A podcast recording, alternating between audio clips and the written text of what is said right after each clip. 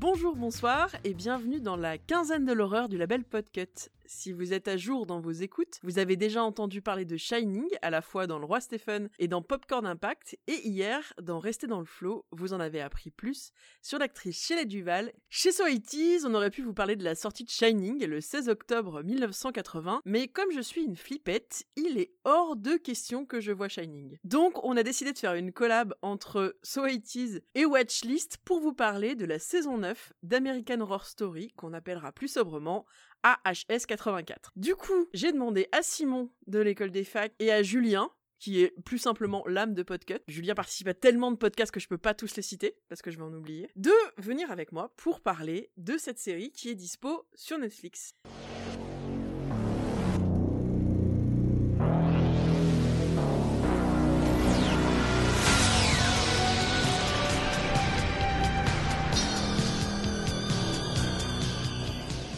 Commence par un petit résumé et puis ensuite on en parle? Oui. Ok. Alors, American Horror Story 9, euh, 1984 édition, est une série télévisée d'anthologie américaine. Ça, ça veut juste dire que chaque saison est indépendante de l'autre et que comme moi, vous pouvez commencer par la saison 9 ah. sans euh, vous taper des millions de fiches Wikipédia pour savoir de quoi qu'on parle.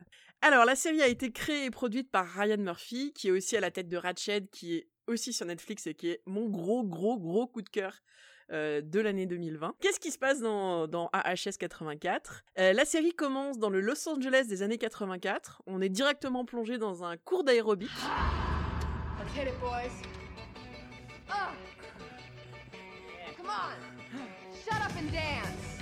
Donc avec toute la l'imagerie 80s euh, à mort les leg warmers, euh, les maillots de bain échancrés, les filles avec les cheveux gaufrés et les garçons avec des loups. Le fluo. beaucoup, beaucoup de fluo, ouais.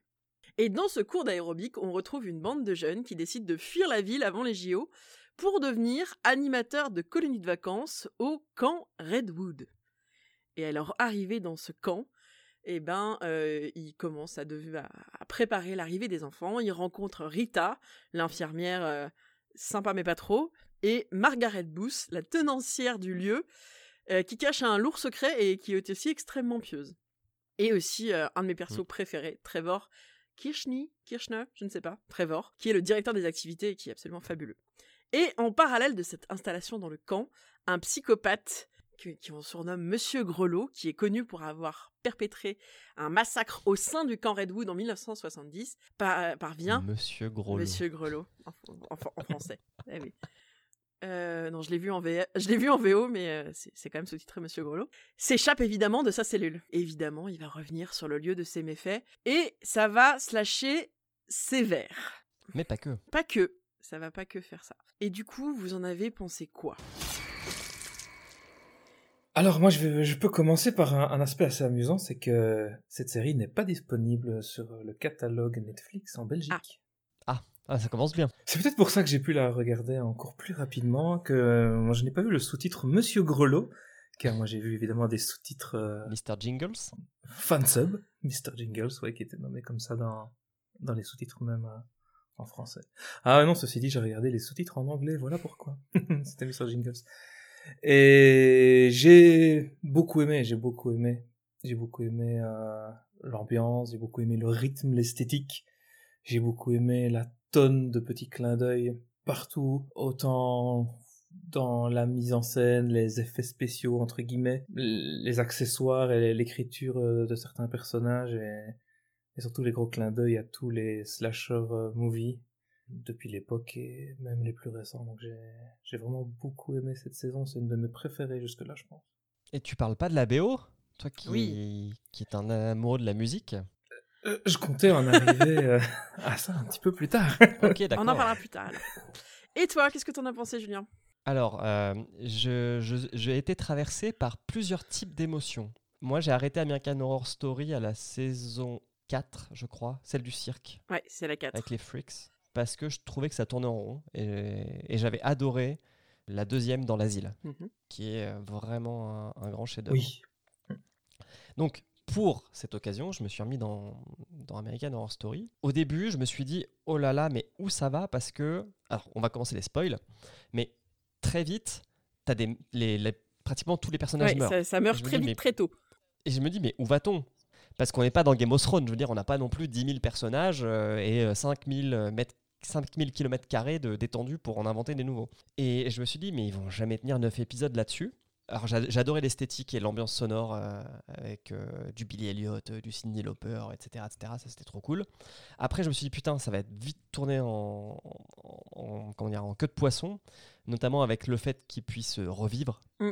Et ça j'ai pas kiffé. Je suis d'accord. Et puis je sais plus à quel épisode, t'as un énorme flash forward puisque tu te retrouves 5 ans après. Mhm. Et là, je me suis dit, putain, ouais, ça c'est trop cool. Puis après, tu as un autre énorme flash forward pour les deux derniers épisodes. Et j'ai trouvé ça cool. Il y a des trucs que j'aime pas trop dans American Horror Story, c'est le fait que les, les, personnages ont des vestes ultra réversibles. mais vraiment. Euh, genre, Margaret Booth, euh, putain, elle a une veste, euh, elle a au moins quatre faces, quoi. Et c'est parfois un petit peu cap trop capillotracté. Mais il y a aussi des personnages trop cool. J'adore Montana, j'adore Mr. Jingles. Hmm.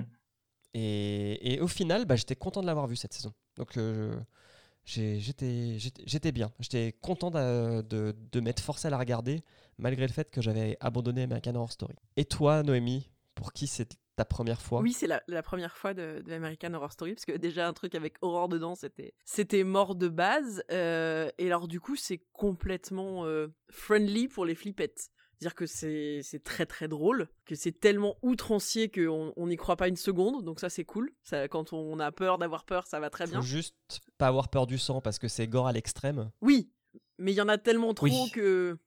Mais c'est du sang ketchup quoi. Mais du coup ça ça fait partie du, du côté euh, référentiel et euh, de du côté slasher qui est assez, assez cool. C'est un peu une série doudou, on, se sent très vite très bien dedans. Parce que, parce que la musique euh, nous rappelle des hmm. trucs, les fringues nous rappellent des trucs. Voilà, on, est, moi j'ai trouvé que j'étais, j'étais très confortable dans cette série et, et, ça, ça joue aussi beaucoup quand on aime comme moi les, les séries de Ryan Murphy parce que déjà on n'est pas perdu. on connaît tous les personnages. Emma Roberts et Billy Lord, elles ont déjà joué dans Scream Queens. Euh, on les ont déjà joué dans des, dans des saisons d'American Horror Story aussi. Euh, Matthew Morrison, qui est Will Schuster dans Glee, et eh ben euh, moi j'étais toute contente de le retrouver et j'étais heureuse de le voir avec une moustache pas possible et, euh, des shorts courts et euh, et qu'on en fasse des tonnes sur le fait qu'il avait une énorme bite, ça ça m'a fait marrer. Donc du coup quand on est voilà, quand on aime bien l'univers Ryan Murphy, c'est marrant aussi de voir comment il comment il finalement c'est méta et comment il, il, il tourne ses personnages et ses acteurs pour que nous-mêmes on fasse les références dans notre tête et que, que ça soit drôle euh, de voir Will Schuster sous la douche avec un producteur porno qui le mate, quoi. Voilà, ça c'était drôle. Donc euh, j'ai aimé ça et j'ai même pas eu peur. C'est vrai, c'est vrai que ça fait, ça fait pas. Ah non, ça fait pas peur. Ça fait pas si, ça, il y a des jump scares, mais ça fait pas peur. Oh, même les jump scares. Euh. C'est une des deux saisons les moins effrayantes, si on peut dire. Il y avait aussi la saison 7, culte, qui était plus basée sur toute l'idée de la fameuse alt-right aux États-Unis avec euh, des manifestations, euh, contestation du pouvoir, ce genre de mhm. choses, qui étaient donc euh, ouais vraiment un type différent. C'était plus une espèce de The Purge que qu'une série d'épouvante. Qu'un vrai film d'horreur, une série d'horreur quoi. C'était pas vraiment le même genre d'ambiance, qui était une très très bonne saison d'ailleurs, une, de mes préférées aussi. Ok. Donc s'il y a une autre saison que tu pourrais regarder sans avoir trop peur, ce serait peut-être ça. Ouais, ça tombe bien, j'allais te poser ça comme question en off, de, de, dire eh, qu'est-ce que je peux regarder sinon qui me fasse pas trop peur? Regarde la 2. D'accord. Bien, bien. Oh, la deux, ouais. Euh, donc tu, nous as demandé qu'est-ce qu'on tu, nous as demandé qu'est-ce qu'on a aimé Qu'est-ce que qu'est-ce que vous avez le plus aimé hmm. C'est une très bonne question. Le second degré permanent Ouais. Ouais. Clairement. Ah, c'est sûr que ça se prend pas au sérieux une seule seconde. C'est sur des choses qui sont parfois vraiment anodines. Quand un personnage va se faire écraser par une voiture, il y a ce cet effet de cascade, et je mets d'énormes guillemets autour de ma phrase, où on voit vraiment l'acteur qui se jette sur le capot de la voiture et qui, qui se jette à, terre après, avec la, la caméra qui se rapproche du pare-brise vu de l'intérieur. Enfin, vraiment cet effet comme il, comme il faisait dans les années 80 dans, dans les films d'horreur et dans les films d'action, etc. Il y a vraiment cette, euh, ce minimalisme de, de l'effet spéciaux et de la cascade qu'ils ont remis dedans alors qu'ils auraient vraiment pu euh, oublier de, rendre ce genre de détails et je pense que c'est vraiment ce genre de toutes petites choses qui, qui donnent vraiment une âme à, chaque épisode et à chaque scène un petit peu importante, c'est d'avoir réussi à, à garder en, tête tous les petits détails de réalisation, de production, de jeu d'acteurs euh, qui, qui faisaient la patte des films de cette époque-là. Mm. Clairement, les, les, je pense que le rythme et les dialogues font que c'est. Enfin, de ce que je comprends, vous comme moi, on l'a bingé un peu vite, euh, puisqu'on l'a regardé Mhm. assez vite, ce qui indique que le rythme de la série est, est- est bien, puisqu'on veut quand même savoir ce qui se passe. Et je trouve, par rapport au fait, oui, et de l'humour et de la. et pas du décalage, mais euh, du second degré, ouais, les dialogues, c'est rempli. euh, Enfin, je, je trouve que c'est bien écrit. Alors, les personnages, il y en a des mal écrits, mais les dialogues les, les- entre les personnages, je les, je les trouve intéressants. Autre point que j'ai beaucoup aimé, bah, c'est forcément les références euh, aux films d'horreur de l'époque, Mm. et aussi à Stephen King. Donc, je sais pas si vous avez repéré les, Ah. les deux Non. références qu'il y a. Non, non, J'ai dis-nous tout. Il y a un j'ai personnage l'impression a un d'avoir repéré, mais je ne retombe pas dessus. alors la plus évidente, c'est euh, dans le dernier épisode, quand il garde euh, Richard, qui le tue à chaque fois là. Mhm. Euh, à un moment, et donc il, il- il parle des nombreuses manières qu'ils ont pour le tuer. Et euh, à un moment, il y en a un qui lui brise les, les chevilles. Ouais. Et ça, c'est exactement ce que fait Cathy Bates dans Misery. Ouais. Le sa- ça s'appelle un sabot. Donc ça, c'était la première. Et la deuxième, en fait, c'est Mr. Jingles. C'est le nom d'une souris euh, qui est le, la- le pote d'un condamné à mort dans la ligne verte. Ah, d'accord. Et il joue avec une souris Mhm. qu'il a apprivoisée, qu'il appelle Mr. Jingles. Mmh. Et donc le, le roi Stéphane est absolument partout. Et Il y a des références à. Mm. Il y a des références à d'autres choses, hein. par exemple le, le collier d'oreille, c'est typiquement un clin d'œil euh, à des films d'action aussi un petit peu de l'époque. T'avais Universal Soldier, c'est un grand méchant de- du film faisait la même chose, qu'il avait ramené comme habitude du Vietnam. du Vietnam. Donc le gros gros gros clin d'œil euh, ici dans dans l'épisode est assez évident aussi. Quoi. Il y a, en termes de réal, dans le premier épisode, à un moment, on est dans la tête du tueur. Je crois que c'est genre la première scène, et ça, c'est la même scène d'ouverture qu'Halloween. À un moment, il y a Montana qui dit, euh, je crois quand elle meurt, elle dit, on m'a- m'appelez plus Montana, appelez-moi Zul. Donc ça, c'est SOS Fantôme. Bon, quand ils vont, parce que les années 80, c'est aussi les vidéoclubs. Et du Mm. coup, euh, un- un moment, euh, Mr. Jingles travaille dans un vidéoclub, et puis euh, bah, on parle de Freddy, on parle de Vendredi 13, on parle de je sais plus quoi d'autre. Mais il y a beaucoup, beaucoup de références aux films d'horreur des années 80 et, et c'est trop- et c'est cool. Parce que moi, c'est des films que je regardais quand j'étais enfant. C'est sûr qu'aussi bien explicitement qu'implicitement, il y a vraiment partout, partout, tout plein de trucs sur les années 80. Et, et- ouais, mais et- tu vois, oui. juste si je peux me permettre, par rapport à peux. Stranger Things, je trouve que c'est beaucoup plus élégant. Ah ouais, parce que moi je trouve que c'est quand même un peu un peu too much, mais c'est Ryan Murphy et Ryan Murphy il est over the top en permanence, donc donc du coup moi ça m'a pas choqué parce que mais j'ai trouvé quand même il y en avait beaucoup. Mais mais c'est too much et en même temps c'est un too much qui fait plaisir parce que c'est à ce côté euh, régressif années 80, un bonbon euh, qui pique un peu, mais qui pique un tout petit peu. Ouais, mais tu vois, à la fin, ils s'en moquent. Oui, oui, complètement. Mais, mais c'est, flashbacks. enfin, c'est, c'est- c'est- là aussi, c'est, c'est le côté second degré et, et tu le vois. Enfin, c'est tellement outrancier. euh, Et moi, j'ai trouvé ça assez intéressant dans cette série, justement, qu'ils, qu'ils aient toujours ce regard de, on parle des années 80, on sait qu'on est en 2020, on sait que tout le monde adore les années 80, mais on, on en parle, mais en même temps, on se moque. Voilà. Il y a un vrai dialogue entre les, les périodes, je trouve. Et puis t'as des gros clins d'œil euh, vraiment évidents aussi quand, quand tu réfléchis. euh, le fait que ça se passe dans un camp de vacances, c'est quand même le même concept que dans Vendredi Mhm. 13. L'évasion du personnage qui du méchant de l'HP. qui rappelle ben, forcément euh, Halloween. Mhm. Le fait que quelqu'un leur annonce qu'ils vont tous mourir en allant là où ils vont. Je pense que c'est dans Massacre à la tronçonneuse que qu'ils utilisent le même genre de ressort scénaristique aussi. Donc ils ont été recherchés aussi des, autant dans le contexte que dans le déroulement des événements ou des petits clins d'œil comme ça. Ils ont vraiment été chercher plein de, de références qui sont assez évidentes en les mélangeant et en réussissant à donner une cohérence. Donc c'est assez cool d'avoir fait ça. Est-ce que vous avez un personnage préféré d'ailleurs? C'est vrai que Jingles, il est quand même vraiment, pour un tueur, il est vraiment sympa et il est vraiment attachant. là on rentre dans le spoil, mais le moment où il commence à comprendre euh, que tout était faux, c'est un moment quand même assez fort. Moi j'ai trouvé assez J'avais de la peine intéressant. pour hein. lui. ouais. Ouais ouais. Moi, je crois que c'est Montana. hein. Ah, Montana, Je- ça, elle te plaît? Les, les cheveux blonds euh, peroxydés. Euh, tout pour l'aérobic. Mm. Et non, parce que je, je trouve que déjà, elle a pas un mauvais fond. Elle fait des mauvaises choses, mais elle a pas un mauvais fond. Oui, enfin. Elle, elle est sur la, la voie de la rédemption sur la fin.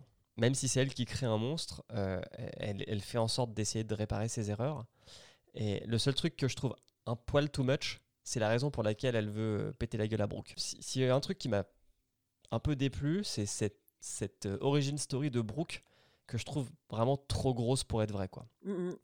Le, Hmm. le, le mariage, là, euh, le mariage ensanglanté, c'est. Mais là aussi, too je pense qu'il y a des millions de références euh, visuelles, Mais oui. mais que j'ai pas moi parce Ouais, que je regarde pas de films d'horreur, mais euh, je pense que là il y a plein de trucs aussi euh, qui. Et les justifications un peu bateau qui les ont amenés dans cette voiture pour aller dans ce camp de vacances hein, sont toutes tellement euh, évidentes et, et bateau que bah, quand tout devient grotesque comme ça, euh, finalement tout commence à avoir du sens et ça c'est ça c'est bien fait quoi. Oui, même le fait que les personnages meurent de multiples fois, Oui. de façon de plus en plus Ah oui. créative. D'ailleurs, ce qui est vrai aussi, et ce qui est cool niveau réel, c'est que bon, la plupart de la saison se passe de la nuit et on voit bien. Donc euh, c'est quand même cool les gens qui savent tourner des scènes de nuit avec des bonnes lumières pour qu'on puisse voir ce qui se passe quand même, mais pas que ça fasse une nuit américaine. Alors que là, c'est c'est bien, c'est très léché, c'est bien, c'est bien. Ah. C'est propre, hein, ça. On sent que il y a de, il y a des moyens. C'est pas chipouille quoi. Je pense qu'une des choses que j'ai beaucoup aimé aussi c'est un des trublions là qui se pointe euh, en espèce de culte euh, Ah oui. au, au camp de vacances et qui a la même carrure que Mr. Jingles, qui se fait massacrer. Je pense que c'est un moment que j'ai. Tu le sens venir et tu fais non. Un, puis un film des années 80 sans masque, c'est pas. C'est Non, pas un film. C'est voilà. vrai, que ça donc peut- c'est vrai que ça peut pas être un film d'horreur. ouais.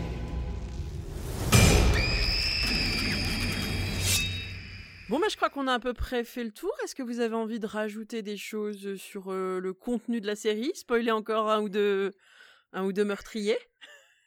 Sur le contenu, non, moi je dirais vraiment, bah, comme on abordait rapidement hein, dans l'introduction, la musique, la musique, le choix des chansons, les moments où elle se déclenche, comme elle est Ouais, intégrée. c'est le plus gros doudou quoi. C'est.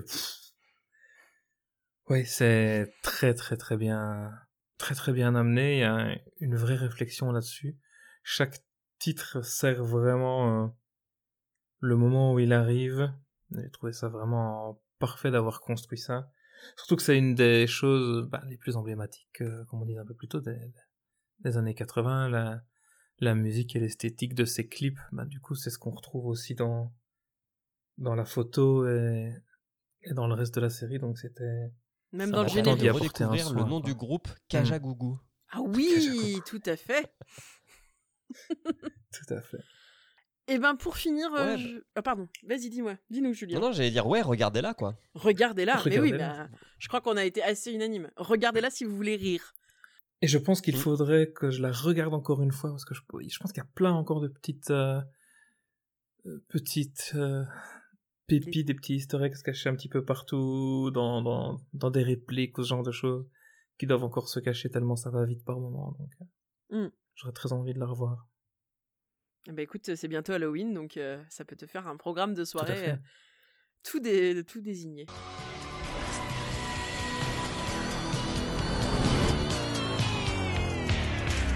On va finir avec éventuellement vos recos, soit de films VOD qui font peur, soit de films VOD sur les années 80, soit les deux.